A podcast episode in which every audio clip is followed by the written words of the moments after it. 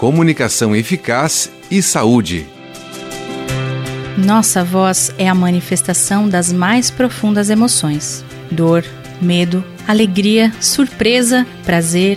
E a voz cantada representa todos esses sentimentos em forma de música. O cantor usa seu corpo como instrumento. Sua arte depende do equilíbrio constante com sua saúde física e psíquica. É nesse contexto que o fonoaudiólogo contribui auxiliando na promoção do bem-estar vocal e o aperfeiçoamento de parâmetros como resistência vocal, respiração, articulação e ressonância. É um trabalho conjunto na preparação dos cantores e deve estar presente desde sua formação.